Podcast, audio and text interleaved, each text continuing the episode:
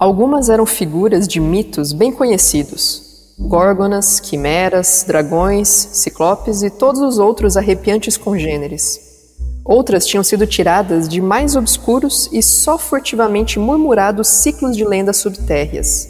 O negro disforme Tsatogwa, o multitentacular Cthulhu, o trombudo Shalgnar Faun e outras indizíveis blasfêmias extraídas de livros proibidos, como Necronomicon, o livro de Eibon ou o Unaussprechlichen Kulten, de von Junz. Mas as piores eram criações originais de Rogers, representando formas que nenhuma narrativa da antiguidade teria alguma vez ousado descrever. Oi, quer café? Café com o quê? Café com Dungeon!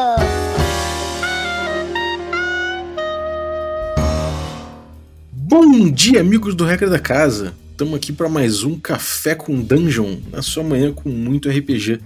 Meu nome é Rafael Balbi e tô aqui bebendo meu café ovelha negra tranquilamente aqui enquanto analiso alguns tomos de conhecimento obscuro que podem de repente, quem sabe, mudar para sempre a minha vida, para bem ou para mal. A gente vai descobrir hoje na nossa coluna aqui de Cthulhu, o HP Love Coffee.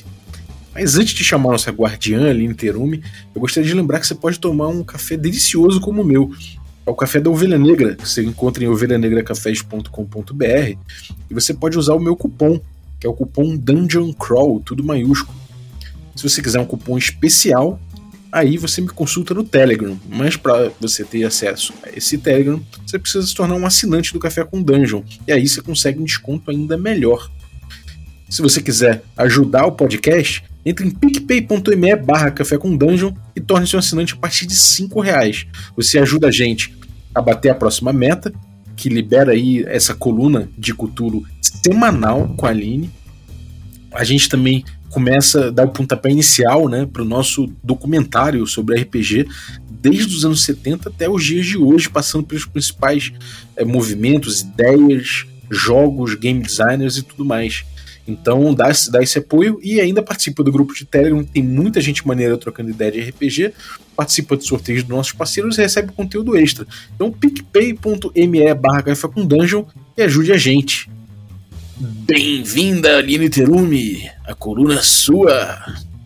Fala, Balbi, bom dia a todos que estão aí nos ouvindo. Eu acabei cometendo uma blasfêmia aqui, cara. Eu apoiei minha xícara de café num tomo. e eu acho que não foi uma boa ideia. Ele tá se desintegrando de tão antigo que ele é, cara. Putz, cara, agora, agora você, além de se preocupar com, com as criaturas dos mitos, você vai ter que se preocupar com os fanáticos que, que sempre me perseguem quando eu coloco uma, uma imagem no Instagram de, de, de, um copo de café em cima de qualquer livro, que é um costume que eu tenho. Eu vi aquela em cima do Manual dos Monstros e eu, eu, eu fiquei com dor no coração, cara. Eu vi que você ficou, por isso que eu tô falando. Mas tem uma galera que, que manda, cara. A galera, a galera, toda vez que eu boto, tem umas duas, três pessoas que falam: Ô meu irmão, tá maluco? Cara, o livro, cara, o livro não. É.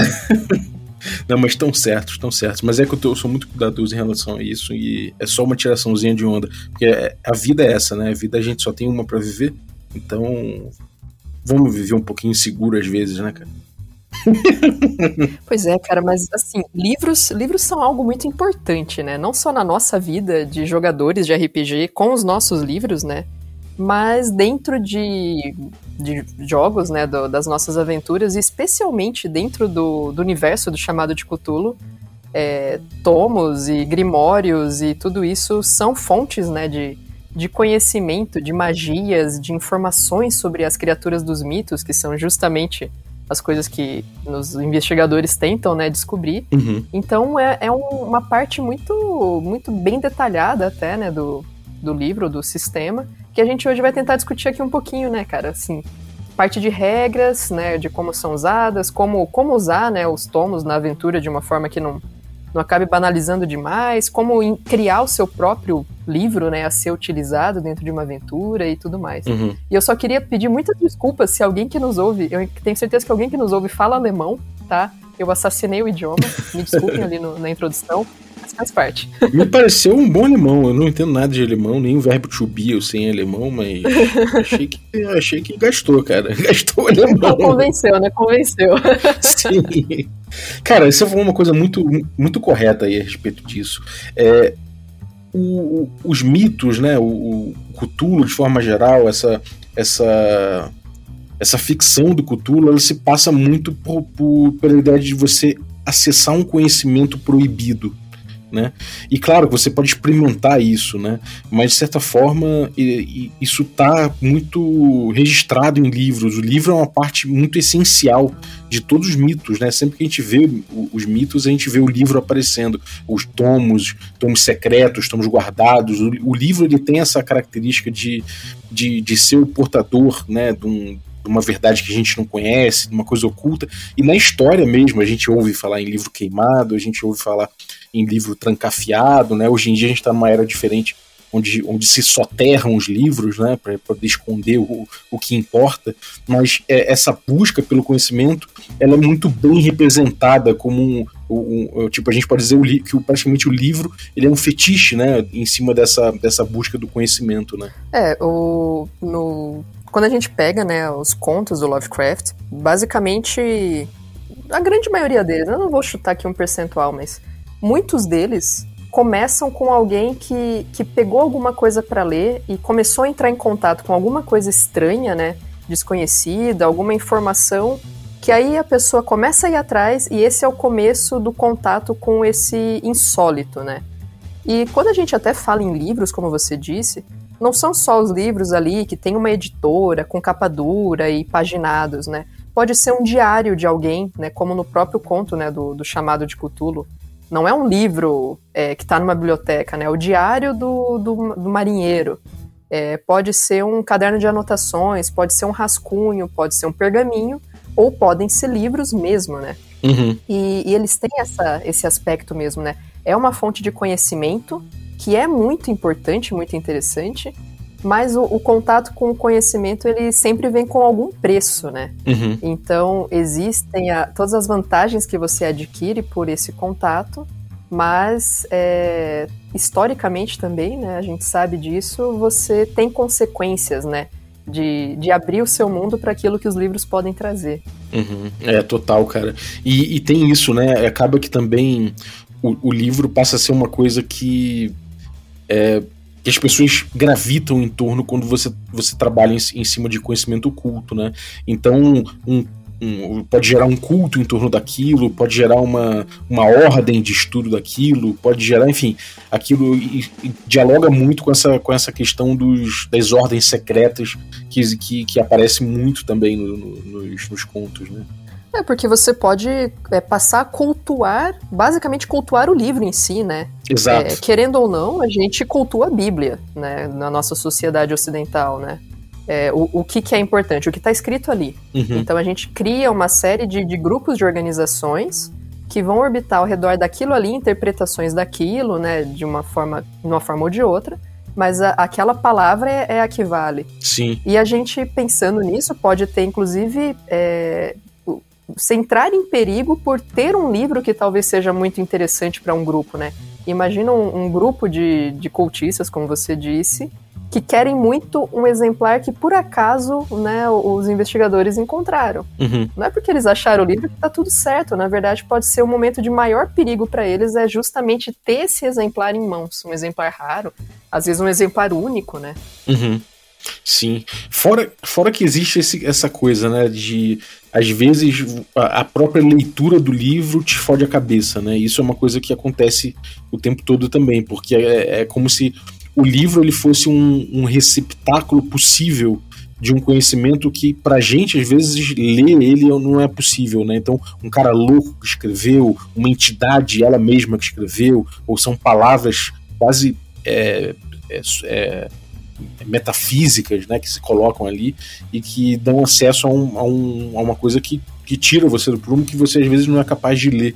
Né? E, e, isso é uma coisa também que eu acho que dialoga muito com essa coisa do, do horror cósmico, né? Como é assim, existe uma coisa escrita que a minha mente não consegue conceber. né? Como existe uma verdade descrita em, em, palavras que eu conheço, né? As palavras, eu conheço todas as letras, as palavras, o idioma eu, eu domino. Como assim eu não, eu, eu, existe uma combinação de palavras ali, existem conceitos que eu não consigo alcançar se eu ler, né? É, cara, é, pra, acho que para todo mundo que já estudou um pouco filosofia e pegou algum, algum grande teórico para ler, tipo, leu Nietzsche pela primeira vez, a sensação é essa, né? Você lê aquilo, é. está escrito em português, eu consigo, né, eu, eu, eu domino esse alfabeto, eu decodifico as palavras, eu conheço a gramática, eu sei o que está escrito. Uhum. Mas aquilo não faz sentido, né? É, a minha mente não consegue entender esses conceitos. Eu acho que é, chega muito perto disso, né? E isso é uma coisa que, que eu sempre dou de exemplo, porque o sistema ele traz algumas regras de, de tempo de leitura dos livros, né? E tem livros que, sei lá, dizem lá que leva 50 semanas para ser lido. Uhum. E, pô, 50 semanas é, é um ano, cara. Sim. Aí muitos jogadores falam, pô, mas como assim eu vou levar 50 semanas para ler um livro de 300 páginas, né? Não, eu leio numa semana isso aqui. Mas não é simplesmente decodificar o que está escrito, né? Sim. É entender o alfabeto, como a gente está dizendo. Mas é você ler e entender isso é você conseguir compreender, fazer relações, extrair informações disso que realmente vão ser úteis. Acessar aquilo. E isso né? não é uma coisa rápida. Né? Estudar um livro é diferente de ler o livro. Exatamente. É, e isso é uma coisa muito louca, né, cara? Porque a, a, gente, às vezes, é muito pragmático em relação a essa coisa do livro, né? A gente trata o livro como se realmente, ah, não, então, no, tipo, sei lá, então, até amanhã eu já dou uma lida nesse livro aí e pronto. É, e, tipo, muitas vezes na, na, aventura a gente tem essa pressa de, de, de, tratar a coisa como, beleza, você leu então. Uhum. E, e aí se deixa a questão do tempo, do estudo, do quanto você precisa é, de reflexão para entender e você, o quanto você precisa deixar aquilo maturar na sua cabeça, né? Às vezes você não entende naquele momento, numa segunda lida você não entende, numa terceira, quem sabe, você entende, sacou? Isso eu acho que mecanicamente, eu, né, falando um pouquinho da, das mecânicas mesmo que estão no, no livro de regras, eu acho que ele, ele cria uma, uma forma bem interessante de tentar refletir essa, uhum. essa nossa experiência real de pegar um material como. tentar pegar um material como esse e ler, né? Só uma piadinha da filosofia, sacou? Quando você vai ler Kant. Aí você fala, I'm trying to read, but I can't. Ai, então, fala pra gente, como é que é o sistema, cara? Foi mal, desculpa aí, me perdoe. Como é que é o sistema? ai, ai. Então, Primeira coisa, né, para quem pega o, o, livro de, do sistema para ler, ele tem um capítulo que, que se chama, né, Tomos e, e alguma coisa, peraí que eu... Acho que é o capítulo 11, que eu tô no, no capítulo 9 agora, mas é o capítulo 11, exatamente, né, que são a parte de Tomos. Que ele, na verdade, ele vai ter uma lista de, de livros é, que podem ser utilizados nas aventuras. Mas as regras mesmo de como funciona o estudo do, dos livros e o que você aprende com eles está no capítulo 9, que é magia. Tá? Então, é um pouquinho contraintuitivo isso, mas para saber como ler os livros que estão no capítulo 11, a gente tem que ir no capítulo 9. Uhum. Basicamente, ele divide né, o, a, o estudo de um livro que você tem acesso em dois momentos, né? Três, vamos, vamos dizer, né? É... Um primeiro momento que o, o mestre descreve para o jogador a aparência do livro, né? Então, assim, olha, é um, é um, parece ser um livro fino, né? Ele não, não, as páginas não são numeradas, mas olhando ali você diria que deve ter umas 100, 120 páginas, algo assim. Ele é pequeno, no tamanho tal, a capa é de couro. Sabe essa, essa descrição mais genérica, né? uhum. né? Se tem editora, se não tem, se tem o nome do autor no livro, se não tem, você dá uma, uma noção mais ou menos de é, como que, que é a cara desse material, né? Uhum. E aí ele diz que o jogador pode fazer uma leitura inicial do livro, né? É, e essa leitura inicial, é, ela já demanda um, um certo comprometimento, né? Então, lá na parte de tomos depois, é, que ele vai trazer quanto tempo você leva para ler cada um deles, né? Mas é, ele vai te dizer quanto tempo você vai levar para fazer essa leitura e se você existem, por exemplo, magias no livro, né, que o jogador possa aprender. A grande questão é que mesmo essa leitura inicial, ela ainda assim vai te dar pontos em mitos de Cthulhu, né, que estão também né, discriminadas ali para cada, cada livro, vai ter um valor diferente. E mesmo a leitura inicial já vai te tirar pontos de sanidade. Uhum. Porque por mais que não seja um estudo super aprofundado, você tá lendo aquilo ali, né? Você já tá começando a entrar em contato com essas coisas estranhas. É, Então você vai perder ali, por exemplo, ah, esse livro custa uma leitura são 2d4 de sanidade. Aí você rola lá, tirei 5, você perde 5 pontos, né? Sim. É, isso, já, isso eu acho que já dá um tom inte- interessante, né? É, você, não, você, já, você já tem um custo ali para você entrar naquela, naquela, naquele mundo, né? Pra você começar a brincar, você já tem, já tem um custo. é, uma coisa cara pro teu personagem ali, né? Exato, porque assim, é, você não sabe realmente que tipo de conteúdo vai ter nesse livro, né? Se, ah, eu quero ler, mas eu quero saber se eu vou aprender alguma coisa importante ou não. Você só vai descobrir isso realmente lendo, né? Realmente se expondo a isso. Uhum. E nem sempre isso é fácil, né? Porque é, dependendo da forma como esse material está produzido, o, você pode inclusive precisar de um teste de, do idioma para saber se você consegue ler, né? Uhum. É, pensando assim, ah, tá escrito em inglês, só que é, é um inglês medieval. Uhum. Não é porque o, o seu, a história se passa nos Estados Unidos, enfim, o seu personagem é, tem como língua materna o inglês que você vai conseguir ler isso, né? Se a gente pega aí documentos da época do Império no Brasil e começa a ler, né, as palavras são grafadas de forma diferente, existem estruturas gramaticais diferentes que com certeza vão fazer levar muito mais tempo pra gente entender o material, né? Sim. E até assim, será que ele é datilografado ou ele foi escrito à mão? Se ele foi escrito à mão, você ainda tem que conseguir entender a letra da pessoa, né? Sim. E isso vai, vai criando dificuldades ali, né, na forma que o- esse personagem vai ter de, de acesso, inclusive, dele interpretar errado o que tá escrito, né? Porque isso pode acontecer. É, o que não é difícil, né? Pensar que às vezes uma mesma palavra, ela, ela dependendo do, do ambiente, ela muda de contexto completamente diferente e aí passa a ter outro significado, né? Sim, vai que você tem um livro de cultistas portugueses que chegou aqui e existem expressões que pra gente são muito diferentes, né? Sim. E aí você vai interpretar uma coisa de- errada, talvez, né? Vai dar uma outra interpretação. No espanhol tem muito disso, né? É, você pega o espanhol da Espanha e o espanhol do Chile, são muito diferentes, tem palavras muito diferentes, então Uhum. existe esse risco também, né? E, e, cara, o, o, o quão ruim que pode dar isso, né? O tipo que pra galera que não tá ligada exatamente no, no quanto que é essa perda de sanidade, que, que isso representa na caminhada de sanidade geral do personagem? Todos os contatos que você tem com o livro, você vai ter, né? Fazendo essa leitura, você vai perder pontos de sanidade. Existe uma regra no sistema, né? Em relação à à perda de pontos de sanidade, que quando você perde mais do que 5 pontos numa única rolagem, você entra naquela insanidade temporária, né? Você fica meio maluco com aquilo que acontece. Uhum. Então isso muitas vezes pode acontecer, né? Você pega ali um livro, como esse exemplo que eu dei, são 2d4 é, pontos de sanidade para leitura. E você rolou um 7, você vai ter um, um surto ali, né, de loucura no meio da leitura. Uhum. É, e aí lá no capítulo de sanidade, né, existem é, exemplos, tem tabelas e coisas do tipo, que se você quiser rolar, ou dependendo né, do acordo ali com, ah, não, eu acho que é apropriado tal tipo de resultado, né, o personagem, o jogador pode é, descrever como que ele imagina que o seu personagem ficaria meio louco naquela leitura, ou, ou rolar em tabelas, né. Que dá pra fazer o link com o episódio que a gente fez sobre, sobre é, sanidade, né? Que a gente abordou o sistema de sanidade e tudo mais, e essas tabelas aí que você falou. Exatamente, porque a, ele tem tabelas para momentos de perda de sanidade durante um combate, né? Então você se depara com uma criatura dos mitos, perde pontos de sanidade, fica louco no meio do combate, você vai ter reações que são diferentes de você estar em casa, tomando um café, lendo o livro, e você começa a pirar naquelas coisas estranhas que estão escritas, né? Uhum.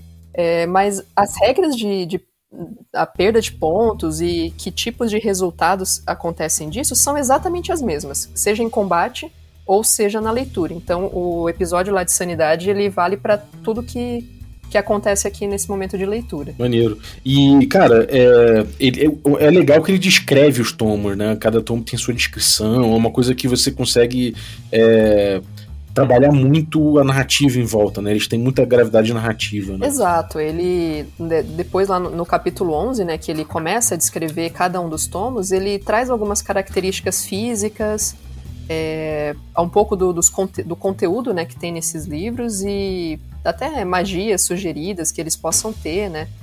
De, daqui a pouco eu pego um deles para dar uma ler assim e mostrar mais ou menos como é que ele aparece né, no, no material. Uhum.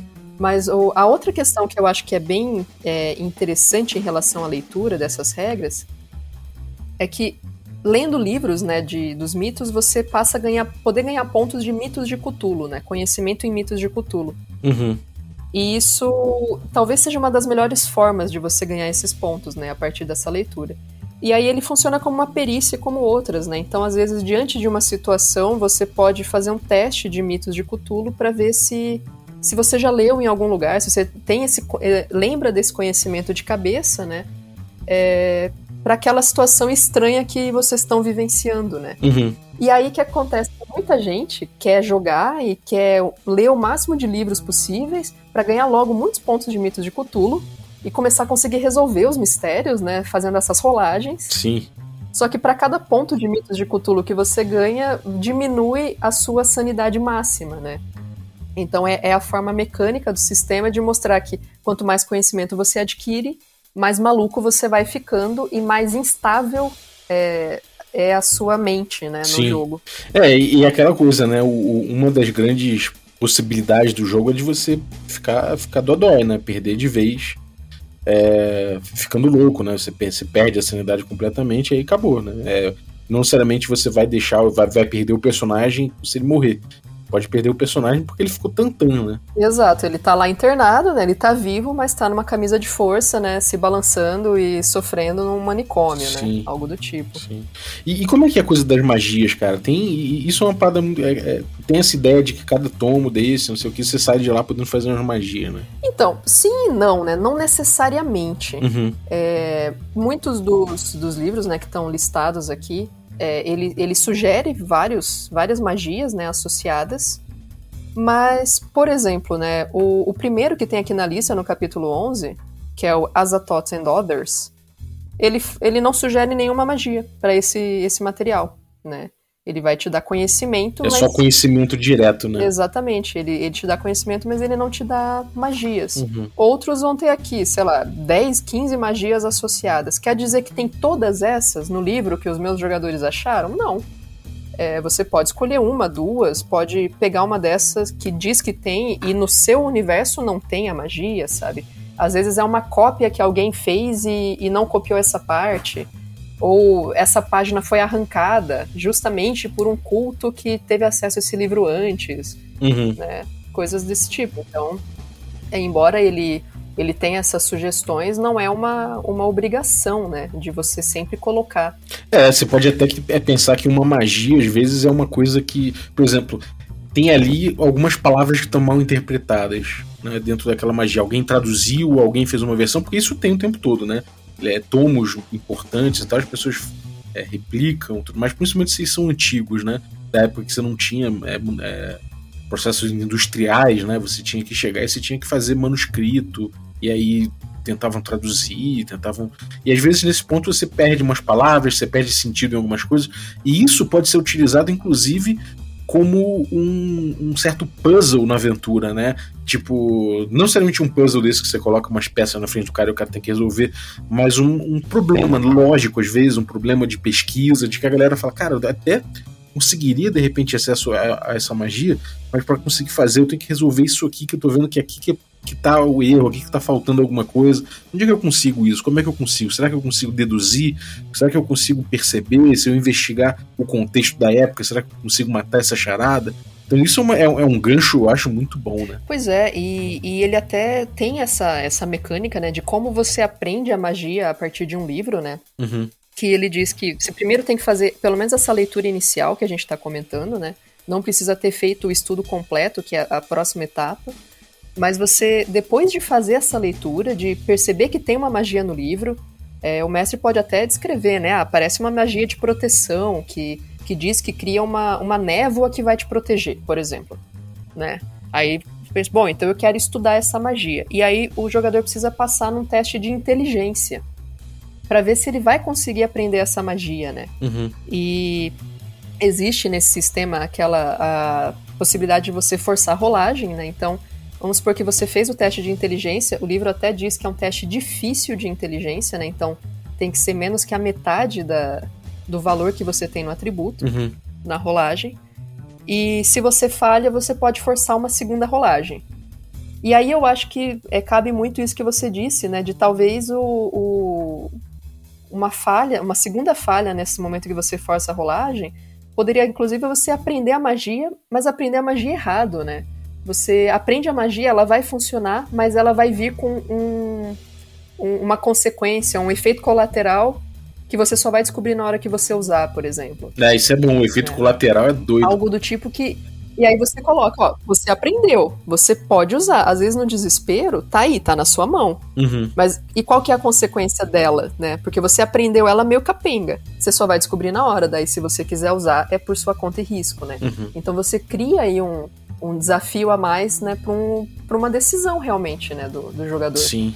É, isso é bem maneiro, cara. Isso é bem maneiro. E, e como é que você sente isso em jogo, cara? Que tipo de textura que isso imprime?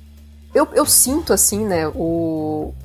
Eu, eu acho muito in- interessante isso, porque eu vejo muitos jogadores muito interessados em aprender, ler muitos livros e aprender muitas magias e ter muito contato com isso.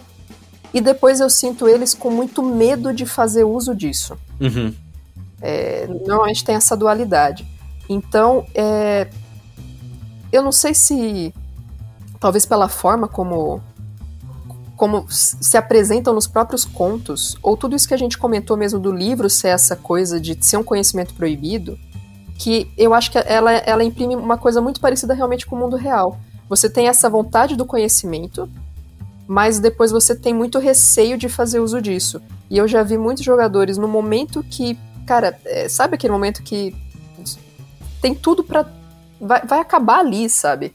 Então usa todas as cartadas que você tem. E ainda assim eles têm muito receio. Então me parece que ele, ele contribui muito para essa sensação no jogo de é, os jogadores extremamente cautelosos que preferem dar tiro, que todo mundo sabe que não resolve nada nesse jogo, do que fazer uso do conhecimento que eles adquiriram e que eles correram tanto atrás. Uhum. E, e isso você acha que é uma coisa que vem, vem pelo que o sistema imprime, né? Eu, eu- eu acho que sim. Porque você olha a tua sanidade, você, você sente que aquilo ali é uma das formas de perder o personagem, então acaba sendo que é, é- é tipo você se meter num, num, num, sei lá, você tá fazendo alguma coisa que você acha, cara, beleza, pode me dar uma coisa boa aqui, mas no fundo ele vai me fuder, né?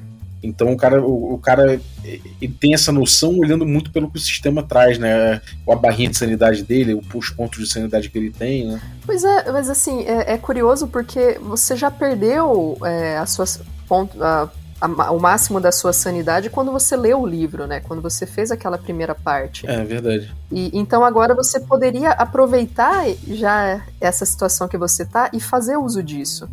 Mas parece quase como se fosse aquilo. Eu não quero dar mais um passo e atravessar pro lado de lá, o lado dos cultistas, o lado do povo maluco, sabe? É, faz sentido. É, cara, é, que que você- como é que você acha que, assim, me parece que isso é aquela coisa do.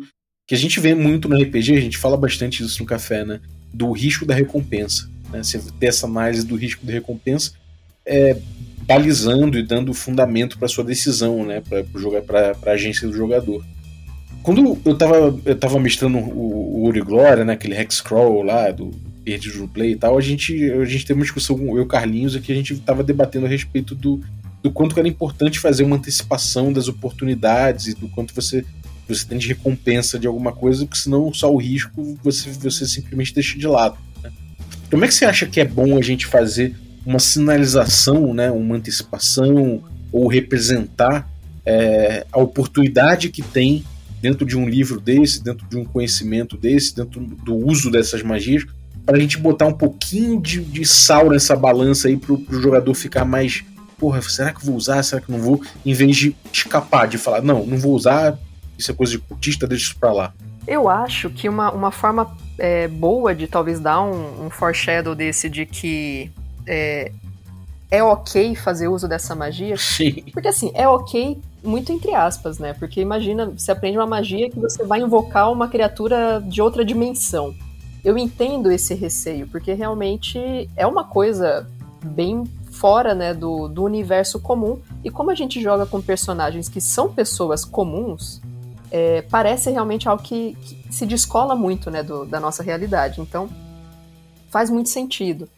Mas, assim, ele é ok dentro desse contexto. É, talvez você teve, teve lá acesso ao livro e vocês acharam também, por exemplo, o diário do cara que, que era o dono desse livro antes. E aí tem descrições de momentos em que ele invocou a criatura e deu certo, por exemplo. Uhum. É, e, e, que isso não teve um preço a mais, né? Porque querendo ou não, você olha ali, pô, parece muito bom, né? Eu vou usar essa magia, tem ali, por exemplo, essa magia que eu citei de exemplo, que ela cria uma névoa, e aí todas as criaturas que são servos de Nyarlathotep não conseguem mais me enxergar.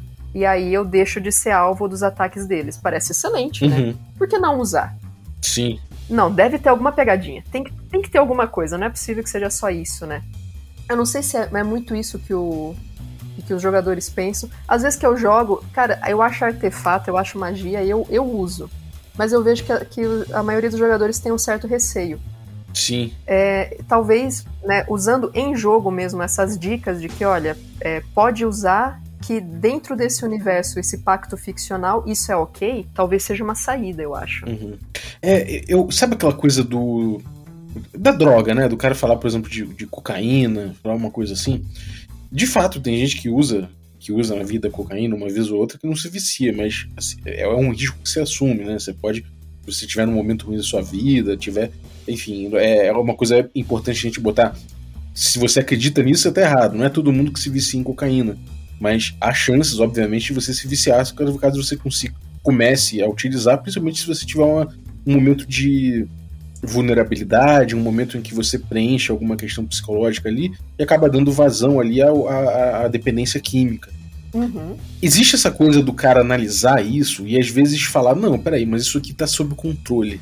Né? E às vezes o cara vai apostando nesse controle que ele tem, ele vai apostando no controle que ele tem, não vai percebendo suas próprias fragilidades, ele não vai percebendo como aquilo vai amarrando a vida dele. Quando ele abre o olho, aí ele fala: Bom, me, me dei mal, já tô, já tô. É que nem o sapo na panela, né? Uhum. O pessoal fala que o sapo fica ali tolerando, tolerando, tolerando, até que chega numa temperatura suficiente que ele não consegue mais tolerar, ele não percebeu, não saiu da, da, da panela e agora é tarde demais. Então acho que talvez esse mergulho nesse conhecimento ele possa a, a gente possa tentar passar isso para os jogadores e aí, se você é jogador tá ouvindo isso, pode ser uma dica para você, para você prestar atenção caso o mestre venha com essa malícia, é de, de tentar fazer parecer pro jogador que ele está sob que ele tem controle sobre a situação e que, e que aquele conhecimento, aquelas magias está tudo sob controle, sabe? Do tipo, ele conseguir domar uma criatura que ele, que ele invocou, ele conseguir ter controle sobre uma parada, ele usar uma vez, usar outra e, e você até botar um, um, um, perigo, botar uma coisa, mas ele consegue resolver. E aí ele vai tomando confiança, e quando ele percebe, ali ele tá mergulhado até o pescoço num, num mar de merda, sabe? Uhum. Acho que isso é uma coisa interessante. Eu não sei se você se isso é uma coisa que o sistema ajuda, se esse tipo de coisa é uma coisa que o sistema ajuda. O que, que você acha? Você acha que isso é uma coisa tranquila de imprimir com o sistema um sistema do, do Cthulhu? Ou você acha que de alguma forma esse sistema vai, vai, vai trabalhar contra uma construção dessa? Não, eu acho que o sistema ele até ajuda, é, não tanto com regras muito mecânicas, mas se você olhar a ficha né, do, dos personagens no sistema, é, tem a, a, primeira página, que é, é a parte bem mecânica mesmo, né? Seus pontos em perícias, pontos de vida, pontos de magia e tudo mais. E tem uma segunda página que normalmente todo mundo ignora, que fala sobre suas relações importantes, sobre suas características pessoais, sobre é, suas crenças, é, itens que você tem que são importantes para você, é, né, todo o histórico ali do seu personagem, né? Encontros que você já teve com criaturas, tomos que você já teve contato e tudo mais. Uhum. E até ali no capítulo 11 mesmo, ele comenta bastante sobre isso, né, sobre a, a, o peso do conhecimento e sobre como o contato com esses livros ele, ele carrega algum tipo de consequência de fato, né? E ele, ele sugere, né, que você uh, utilize alguns pontos narrativos mesmo para dar um pouco mais de profundidade para isso, né? Uhum. E uma das sugestões que ele dá é justamente que quando você entra em contato com um livro desses, é, você acrescente alguma coisa pro histórico desse personagem. Algum tipo de. Talvez o, o local descrito no livro se torne uma obsessão para esse personagem. Ou é, o fato dele ter o livro, ele ele fica tão maluco com aquilo que ele não quer, não quer que mais ninguém encoste no livro dele. Então, o livro em si se torna um objeto precioso para ele. Ou talvez ele crie uma pira de que o, o livro ele é amaldiçoado e aí qualquer um que chegar né, perto do livro vai morrer. Então, ele tem que proteger o mundo desse livro. E aí isso se torna uma crença para esse personagem.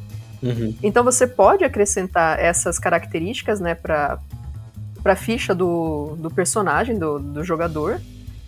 E assim, mecanicamente, ah, mas isso vai me fazer ter uma rolagem com vantagem, com desvantagem, com isso, com aquilo? Não, né? Não vai. Mas nem tudo é uma questão exatamente mecânica, né? Ela, nesse aspecto, eu acho que ele, ele tem essa possibilidade muito narrativa mesmo. Uhum.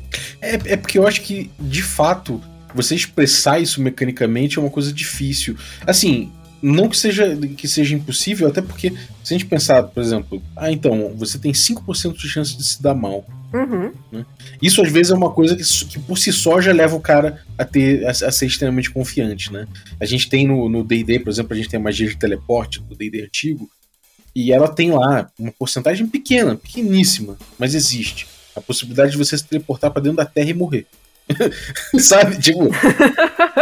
eu nunca vi ninguém realmente falar, eu não vou fazer a magia porque eu tenho medo de que isso aconteça. Quando o cara precisou, ele usou. Eu acho que isso, a, a, estatística às vezes informa muito, né? É, ajuda um pouco a dar esse, esse clima. Mas, de toda forma, como a gente tá falando de um conhecimento, de uma coisa assim que é muito central pro jogo, é importante que tenha essa cor, né? Que você consiga amarrar isso narrativamente, como você falou. E que, e que nesse caso, como você vai amarrar narrativamente isso e dar significado para aquela rolagem, vai, vai, vai dar muito mais confiança, talvez, pro cara do que necessariamente simplesmente o sistema informar isso, né? Pois é, porque é, existe muito. Até mesmo quando você perde muitos pontos de sanidade, e aí é, você entra lá no. adquire uma fobia ou adquire uma mania, né? Tem a, a, até uma tabela no livro que a gente comentou lá no episódio de, de sanidade.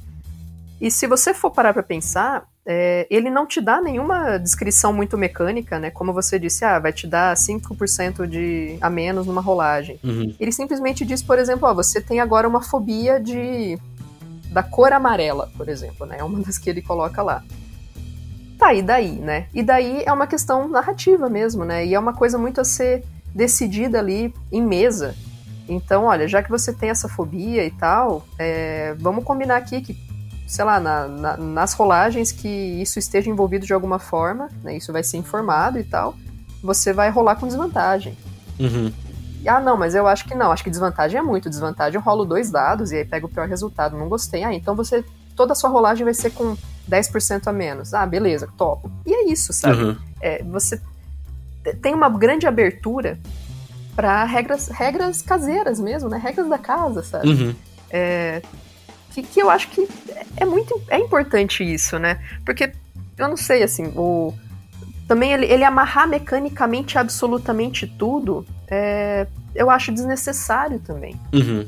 Né? Eu acho que tem que ser muito bem amarrado, como a gente sempre fala, muito bem amarrado aquilo que é muito passível de, de, de risco, de perigo mesmo. Né? Sim. É, mas nesses aspectos eu acho que não. Uhum. É, concordo, cara. É, é, é, um, é um bom, é, é uma boa análise disso aí, cara. Agora, sobre os tomos em específico, quer pegar um tomo pra gente dar uma analisada? Vamos lá. Bom, aí, assim, finalizando a, a toda a ideia da leitura, né? Depois da leitura inicial, você pode fazer o estudo completo, é porque é, é longo mesmo. É verdade, é verdade. Eu parei na leitura inicial, né, cara? É, verdade. a gente ainda tava na leitura inicial, porque é, então, assim, você faz a leitura inicial, descobre se tem uma magia, pode aprender essa magia, não precisa do estudo completo para aprender uma magia. Mas depois você pode fazer né, esse estudo completo do, do livro, que leva lá mais né, não sei quantas semanas, né, para cada um deles vai ter o seu período. E você ganha mais pontos também no, nos mitos de Cthulhu, né? Para cada livro, ele vai ter lá um percentual é, de quantos pontos você ganha nessa leitura inicial e na leitura completa. Então, normalmente a leitura completa é mais ou menos o dobro do que a inicial, tá? Uhum. Então, é, se você ganha 3 pontos na inicial, você ganha 6 na completa, 4, 8. Tem alguns que é 4, 9, por exemplo, né? Mas é mais ou menos o dobro. E basicamente você só você vai adquirir mais desse conhecimento. Você cada livro também ele vai ter uma pontuação chamado é, Mythos Rating, é, Uhum. um valor ali de, de, de mitos, né? Que ele não é exatamente o seu ponto de conhecimento de mitos de Cthulhu, mas o livro ele funciona como uma referência. Sim. Então você, é, se você tem o livro em mãos, né, e vocês estão diante de uma situação e falam, não, eu quero dar uma relida nesse material para ver se eu acho essa informação nele. Aí você vai usar esse valor do Mythos Rating e rolar um D100, né? Se for abaixo do, dessa pontuação, você encontra a informação no livro em um D4 horas de estudo, né? Uhum. Só que você já tem que ter lido o material, né? É, e tem que ter sido uma leitura completa, não pode ser a leitura inicial. Uhum. É, isso é bem bom, cara. Isso, isso dá uma E- dimensão boa de, de- do quanto demora de tempo, né? Eu acho isso interessante, cara. Isso é uma coisa importante de se botar. Porque é, ele não banaliza a leitura, né? Uhum, É, Assim, exatamente. Tá, tem, tem alguns livros que você olha assim, pô, mas leva 50 semanas, é tempo pra caramba, né? Realmente é muito tempo, né? É, muitas vezes em uma, uma one shot, você não. É, é inviável usar um livro numa one shot. Eu, eu acho que é inviável mesmo, né? Uhum. na, na forma como se apresenta no, no sistema. Mas ele não banaliza a leitura do tipo, ah, peguei aqui um livro, sentei aqui no cantinho enquanto os outros estão ali luteando a casa e, e beleza, agora eu descobri uma magia e a gente vai resolver o problema, sabe? Sim, Então ele, ele tem realmente um peso ali pro estudo. sim. E ele diz, inclusive, que você pode reler o mesmo livro várias vezes, né? Só que para cada vez que você vai reler, você gasta mais tempo e não menos, porque se você tá relendo e tentando aprender algo novo, quer dizer que você vai gastar mais tempo ainda se debruçando sobre aquilo, né? Nossa. E aí, para cada um do- dos- das vezes que você relê também, é, se os seus. Aí tem uma regrinha que ela, ela é um pouquinho chatinha, assim, mas. é, se a sua pontuação em mitos de Cthulhu for menor do que a do desse mitos rating, você ganha a, a pontuação total, Uhum. né? Eu vou depois pegar aqui um exemplo e, vou- e vou, vou dar. Agora, se, se os seus pontos em mitos de Cthulhu já são maiores do que o mitos rating desse livro, ou seja, você já tem mais conhecimento, entre aspas, do que o próprio livro, você vai cada vez ganhando menos pontos, né, pela, pela leitura. Sim, é, pô, isso, é, isso, isso é bom, cara. É, isso faz todo É sentido. faz sentido também, né? Chega um momento que não adianta você reler, reler. Ah, eu vou pegar esse livro aqui que eu achei, eu vou reler ele 10 vezes e vou aprender tudo que, que precisa. né? Sim. É, e- Cada vez leva mais tempo e cada vez compensa menos você reler o mesmo material. é, isso faz sentido. Isso faz, faz todo sentido. Existe um limite prático, né, de você, de você trabalhar isso, né? Pois é, eu acho que. Eu, tem muita gente que critica muito o sistema de chamado de Cthulhu, mas eu acho que ele cria algumas regras que são, são muito interessantes para você simular situações reais e que realmente faz isso. Ele cria um limite prático, né? Uhum. Ah, como que eu vou. Não vou impedir o jogador, não vou falar pra ele, você não pode ler de novo. Você pode ler de novo. Mas cada vez é, compensa menos esse esforço. Sim. É isso, é interessante. Um, um- um jogo que trabalha bem isso também é o Ars o Mágica mesmo, né? Existem limites, existem Uhum. certos livros que eles têm limites práticos, mas, enfim, é- é, dependendo do livro que você estiver mexendo, né? E é um outro tipo de livro, é, é aquele livro que te leva a uma prática de retórica, de outras coisas assim. Então você tem formas diferentes de, de, de- de aprender, e aí pode ser que o livro te contribua durante mais tempo. Então, são formas Uhum. interessantes de se aprender, né? De se mexer com isso. Eu acho interessante. E como é, é um tema tão central, como a gente viu do Cthulhu, é importante que ele trabalhe isso, né? É importante que ele preencha certas lacunas nisso aí para dar consistência justamente nesse ponto.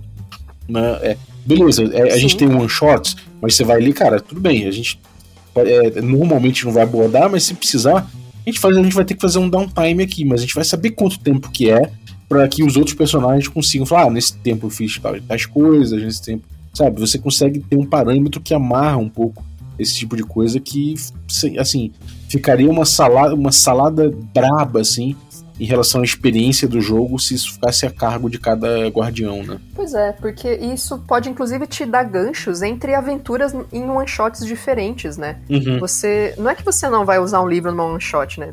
É, você pode colocar. Talvez eles encontrem, ela pode não ser útil nesse momento, mas entre uma aventura e outra, né? O seu, seu grupo lá, daqui a duas semanas a gente joga de novo. Então a gente faz esse downtime, né? Nesse meio tempo, a gente vai dizer que no jogo se passou três meses, por exemplo, e aí deu tempo de ler um, um livro ali que era de dez semanas, Uhum. talvez. E aí vocês já vão começar a próxima aventura é, sabendo o que, que tem nesse livro, sabendo que magias que tem e tal, e tem uma nova treta. Talvez é, esse novo problema possa ser solucionado com as informações que estavam naquele livro. Uhum. Sim. E como a gente também comentou, né? po- talvez o livro, esse livro grandioso, o Necronomicon, não vai ser útil na, na sua one shot, mas pode ser que tenha o diário, pode ser que tenha anotações que você encontra. E essas anotações talvez tenham algumas informações importantes. Uhum. Talvez não vai ter a magia, mas ele vai te dizer é, que o, tal, tal criatura tem fragilidade a tal tipo de objeto, tal tipo de material, né? Isso vai te dar ganchos para você fazer mais investigações e como resolver isso. Então, é, né, a gente fala muito do livro, mas ele pode ser um panfleto, Uhum. né? Pode ser ali o diário, pode ser o rascunho de alguma coisa, podem ser as anotações que o cultista fez daquele livro. Na verdade, isso é maneiro, cara. Isso é bem maneiro. E isso, e isso dá cor demais, né? Exatamente, eu acho que, que a gente pode, né, o, o mestre tá lendo aqui e falou, cara, esse livro aqui é muito legal, mas ele só existe um exemplar no mundo, né? Uhum. É, talvez eu vou instigar os meus jogadores a buscarem isso. Como? Né, encontrando uma carta que um cara mandou pro outro falando do livro. Uhum. É, e aí, com isso, você vai, vai criando um, todo um, uma- um problema ali que pode girar em torno disso, né? E, Uhum. Talvez eles vão atrás, talvez não, né? E, e pode ser que eles se deparem aleatoriamente com isso, pode ser que eles vão atrás e, e acabam começando a competir com outro grupo que quer isso também, e de repente eles estão no leilão e o leilão está sendo conduzido por um grupo de pessoas que, que é de uma seita do fim do mundo, e, cara, ideias existem muitas, né? Essa ideia é muito boa, né? O leilão é, porra. E, e dá- porra, vem a aventura inteira na cabeça agora que você falou. Não é? é? é só isso, sabe? É uma ideia simples como essa que, que você não precisa ir muito além. E como a gente sempre fala, né? Pirar um monte e pensar em todas as possibilidades. É isso, cara. É um leilão de um livro que de repente é um livro que vocês sabem que é um livro raro. E aí, né? O que, que vai rolar a partir disso? Eu não sei. Sim, eu, eu vi um, um documentário chamado Booksellers, que eu recomendo muito para quem quer trabalhar um pouco essa ideia de, do comércio de livro, de como se adquire um tomo raro, esse tipo de coisa, que é muito legal. Eles falam dessa galera, dessa geração que se perde hoje em dia com a internet, né? E que é uma galera que é negociadora de, de livros raros, que tem todo um olhar do cara que vai no sebo. Qual, foi, qual o trabalho desse, dessa galera? É ir num lugar, encontrar é, é, edições raras, encontrar livros raros, encontrar coisas raras que só eles têm aquele olhar para perceber aquilo e que muita gente deixa aquele negócio ali soterrado ou que não percebe, que vai, é, sei lá, tem uma herança. O avô morreu e aí de repente tá na herança, né? cara? Exatamente. É, tipo, ah, então, aqui tem um casal que foi um, é um casal do pós-guerra que veio pra cá, não sei o que, e eles morreram e aí tem, tipo, não ficou pra ninguém e eles estão e, e, e lá, um, um parente, não sei o que, tá tocando a venda de tudo que tem lá. E aí esses caras vão lá e eles ficam chafurdando ali naqueles livros ali, buscando alguns e tal, alguns valores. E pô, nisso, cara, você tem muitas possibilidades. Esse, esse documentário é muito interessante. Booksellers o nome. Pô, cara, legal. Dá pra, dá pra ter altas ideias, né, de Sim. aventuras a partir disso aí. E NPCs. Tem cada figura no documentário que você fala, putz, isso é um NPC, cara. Aquele tiozinho exótico, né? Tudo bem, é bem, é bem New Yorker, sabe? O documentário é bem, é bem centrado em Nova York, assim, mas tem muita coisa interessante. Uhum. Tem até um cara que é, é- tinha uma banda meio pro- de, de, de rock meio psicodélico, mas que ao mesmo tempo era um, um cara que mexia com livros. É muito interessante, é muito interessante. É, bom, deixa eu comentar aqui. Vou pegar dois exemplos aqui do, do livro, então, Boa. é, dos sistemas. Por exemplo, ó, a gente tem aqui um, um livro chamado Povo do Monólito. Esse aqui, para quem já jogou Máscaras de Nyarlathotep, já ouviu falar. Ele diz que é um livro escrito em inglês por um cara chamado Justin Jeffrey em 1926. Aí o livro fala que é um volume de poemas de 4 inches, né, 4 polegadas por 6,75, é, numa capa vermelho escura, produzido pela editora Erebus Press. Uh, uma edição que diz que tem uma tiragem de 1.200 cópias. Uhum. Né? E é isso, é um livro de poemas. É, essa é a descrição do livro, né? Do, do, do, do, chamado aqui. Caramba. É só isso. Aí, ah, mas, poxa, o que, que tem nesse livro? Bom, aí né, é bem aberto justamente para o mestre poder imaginar né, o, como que ele vai apresentar isso para os jogadores. Uhum. A leitura dele é, causa uma perda de sanidade de 1 D3, então é baixo, né? É, você ganha mais um em pontos em mitos de Cthulhu na leitura inicial e mais dois na leitura completa. Uhum. E o Mythos Rating dele é 9. Então, né, também é um livro baixo. Se você já tem bastante conhecimento de mitos, ele não vai te acrescentar muita coisa, né? Uhum. Ele leva uma semana para ser estudado, então é um livro pequeno, é um livro rápido, e ele não tem nenhuma magia, porque é um livro de poemas. Uhum. É interessante. Em comparação, a gente tem aqui o texto de Rilé. Rilé. Really é, diz que é um texto chinês de autor desconhecido de 300 a.C. Caceta. Supostamente, né, o texto original ele tinha sido escrito em tábuas de aquelas tábuas de argila, né? Uhum. Mas tudo destruído, então não existe mais o texto original. Aí existem cópias em pergaminho e diz que existem traduções recentes para o inglês e para o alemão. O texto aparentemente trata de criaturas como Dagon, como Hydra, como Gatanotoa, o próprio Cthulhu, e conta a história de como uh, Mu e Rilé é, afundaram. Uhum. Então, assim, já é um, um, um, material que ou tá em chinês, ou tá em inglês, ou tá em alemão. Aí você pode decidir, né, para seus jogadores em que idioma tá, se algum deles conhece, pedir uma rolagem são pergaminhos, então provavelmente é, é uma leitura mais difícil do que se fosse um livro de uma editora. Você pode pedir um teste de, de idioma mais difícil para ver se eles vão conseguir entender o material. Ele, é, você perde 2d6 de sanidade com a leitura dele, que faz muito sentido, né? Comparado com o outro lá que era um d3. Ele te acrescenta mais 5 pontos de mitos de Cthulhu na leitura inicial e mais 10 no estudo completo. Uhum. E o Mythos Rating dele é 45. Caceta. Então, é um, é um livro que vai te dar muito conhecimento. Exato. Né? E vai te dar. É, é muita fonte de material. Então, lá na frente, quando você já tiver lido tudo, e você parar numa situação, uma treta, e falar, cara, eu quero ver se naquele material eu acho a resposta, você vai rolar um D100 e tem que tirar de 45 para baixo para ver se nesse material ele vai te ajudar naquela informação. Uhum. Comparado com outro livrinho de poemas que era 9, é de 9 para baixo. Então ele vai te dar muito menos conteúdo, né? Uhum. Essa é, é, a forma do sistema traduzir isso. Só que ele leva 54 semanas para estudar. é tempo pra caralho. É o preço a se pagar, né? Sim. E ele tem, sim, alguns, algumas magias, né? Alguns spells. Então ele tem, por exemplo, contatar Dagon. É uma magia que faz muito sentido, né? Estar nesse material. Contatar Deep Ones. Uhum. É bem extremo, né? É.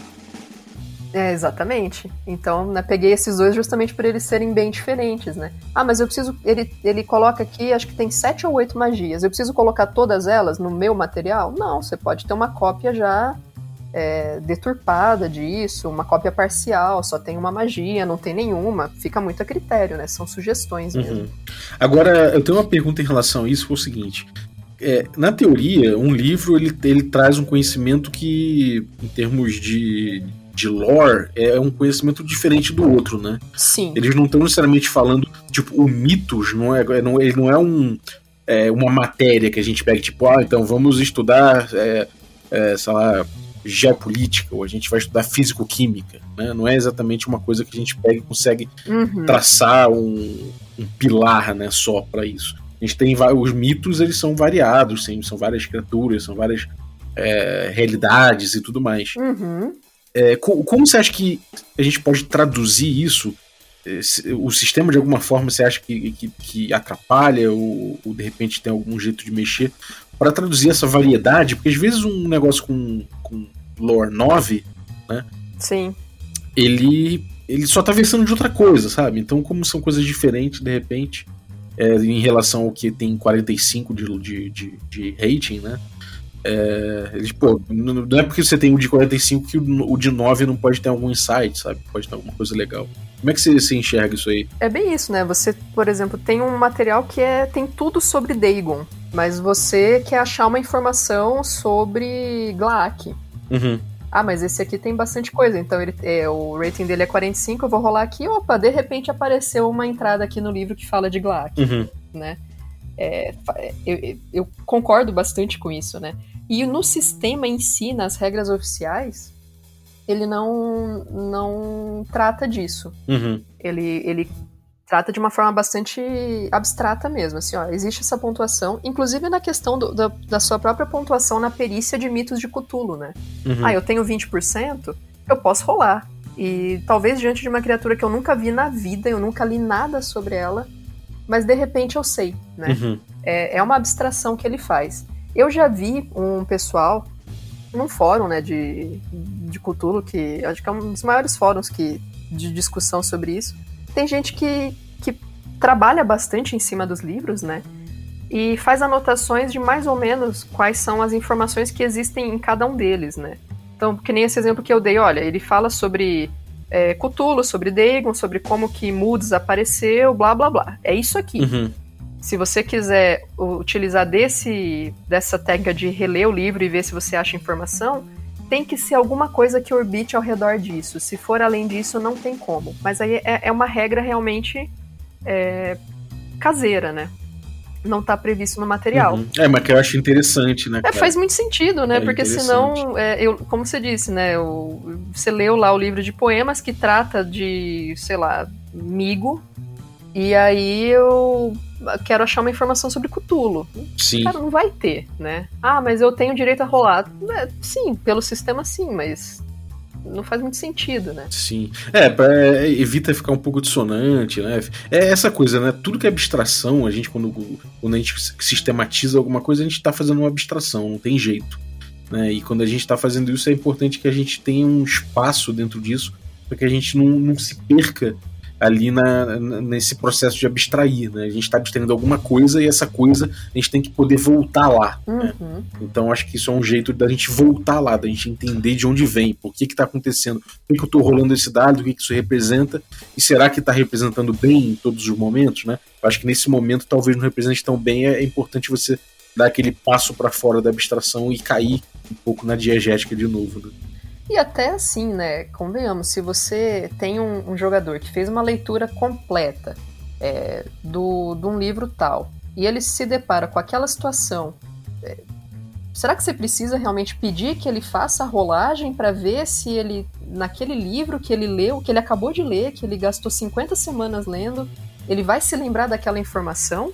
Ou narrativamente faz muito sentido que ele saiba e, e, você soluciona assim, e só, sei lá, se passou tanto tempo, faz um ano já que você leu, que pode ser necessário essa rolagem, né? Uhum. É, até, será que a gente realmente precisa rolar tanto, né? Fazer tantas rolagens durante o jogo? Eu, eu sempre acho que a gente pode rolar menos, sabe? Uhum. é. É, é, um, é, um, jeito de concentrar um pouco mais a rolagem em certas coisas que, que realmente precisam de abstração, né? Precisam de de impulso mecânico tal. Algo que não precisa, não precisa necessariamente ter. Né? Exato. Né? É, é verdade. Pô, maneiro, cara. Tem mais alguma coisa que você acha vital da gente dar uma olhada, da gente de abordar?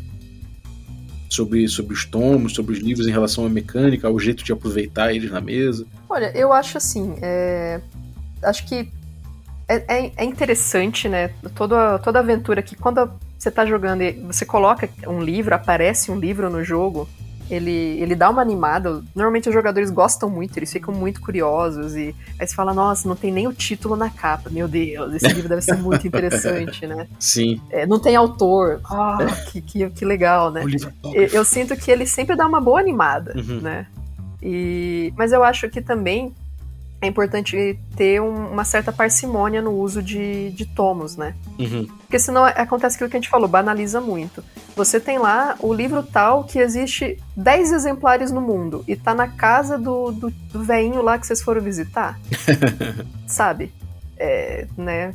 Calma lá, né? Então, É o tomo quântico. é, não, ele tá aqui, mas se vocês não forem, tá na biblioteca também, tá? Na biblioteca da cidadezinha. E se vocês não forem na biblioteca, vocês vão encontrar no ponto de ônibus alguém largou ele lá, né? então, é, eu acho assim, é, é muito legal usar, mas diante dessas situações que a gente comentou, até o tempo de leitura e tudo isso, é, acho muito legal essas referências aos livros que a gente comentou, né? Como a gente falou, um diário que comenta, uma carta, uma notícia de jornal falando alguma coisa que faz uma referência, pode já ser um- um- uma coisa que vai instigar bastante o jogo, né? Uhum.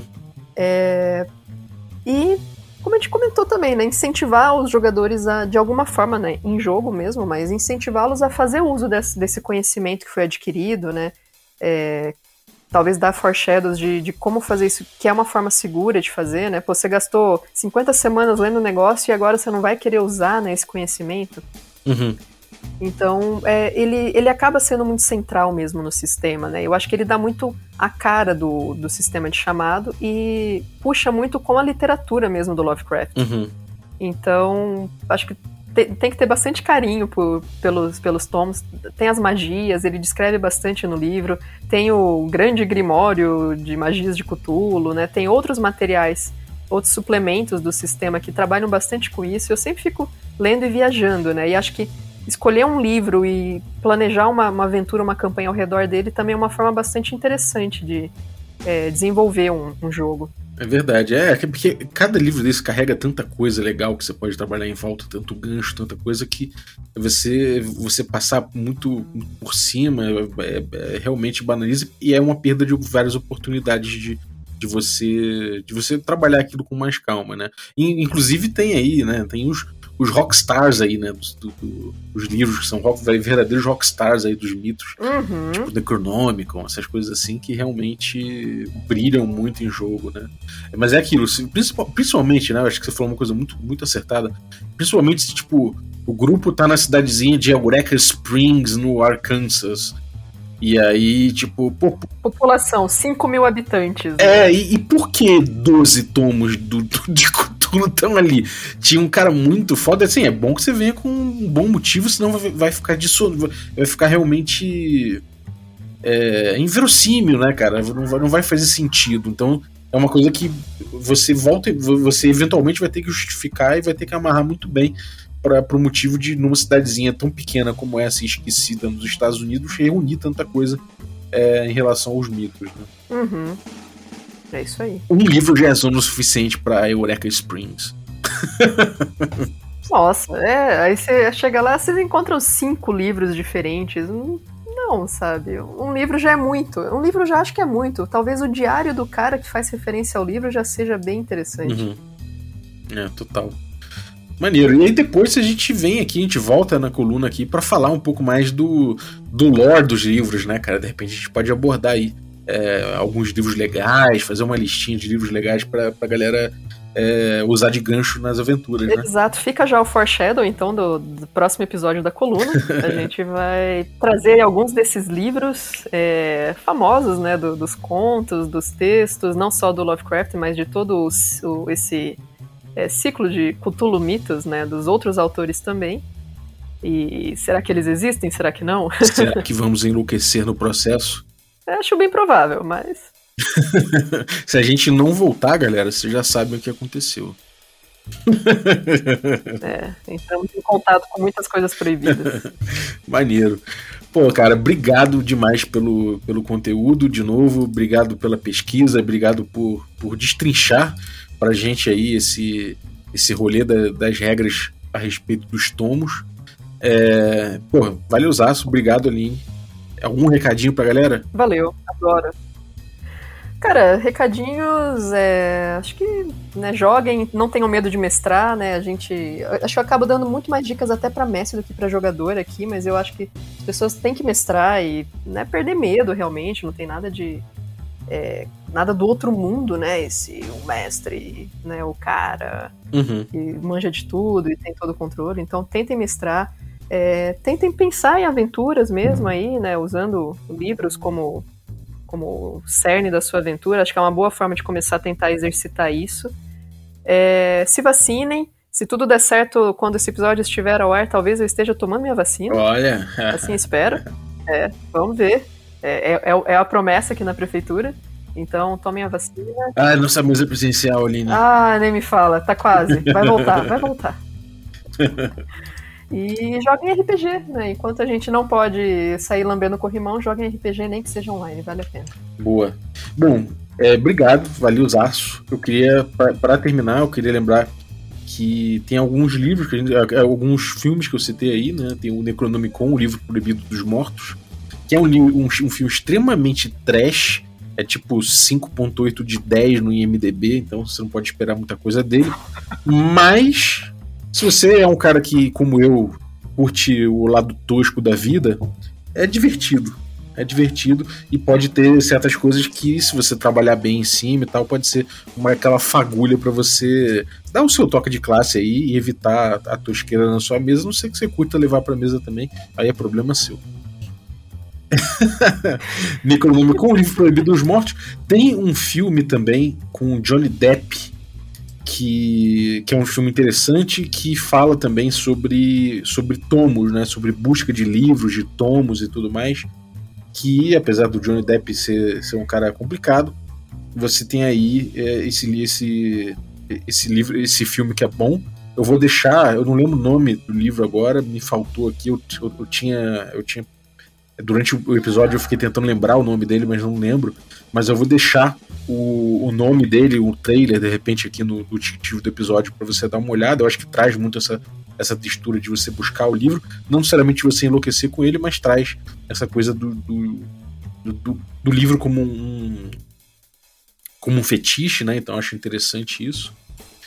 E também recomendar o Booksellers, né, que é o documentário que eu falei. Depois eu vou, vou, botar, vou botar essas informações no descritivo do episódio. Você corre atrás lá que pode ser uma boa inspiração para você. E. Bom, agradecer também você que ficou ouvindo a gente até agora. Muito obrigado aí pela tua audiência. E agradecer os assinantes do Café com Dungeon que tornam possível essa aventura. Valeu, Zaço. Se você quiser se tornar também um assinante, picpay.me barra Café com Dungeon. A gente tem aí os assinantes Café Expresso, né? Dentre eles aí eu vou citar a Isabel Henklein, muito obrigado. É, também temos aí os nossos assinantes Café com Creme, e dentre os nossos assinantes Café com Creme eu vou citar o o Ramon Bezerra, muito obrigado pelo teu apoio, Ramon. E agradecer também os nossos assinantes Café Gourmet. São eles o Erasmo Barros, o Gilvan Gouveia, o Ricardo Mate, a Pati Brito, o Adriel Lucas, o Bruno Cobb, o Diego Sextito, o Rafa Cruz, o Abílio Júnior, Denis Lima, Marcelo Pires Bentes, o Jean Paz, o Franciolo Araújo, o Rafa Mingo, o Rafa Garotti, o Caio Messias, o Pedro Cocola, o Erasmo Barros, Tito Lima, o Marcos Paulo Ribeiro, Germano Assis e Rodrigo de Lima Gonzalez. Galera, muitíssimo obrigado pelo apoio de vocês, um abraço e até a próxima. Queria agradecer também o Yuri Sayer. Muito obrigado pela vinheta fofa, cara. Valeu mesmo. É, e você, se quiser mandar uma vinhetinha também pra gente usar na abertura do Café com Dungeon, pode usar aí o número que tá na descrição do episódio e manda pelo Telegram ou pelo WhatsApp, que aí eu vou poder usar também na entrada. Lembrando que se você mandar, você está automaticamente autorizando o uso, né? É, acho que é o, é o lógico. então é isso aí. Valeu!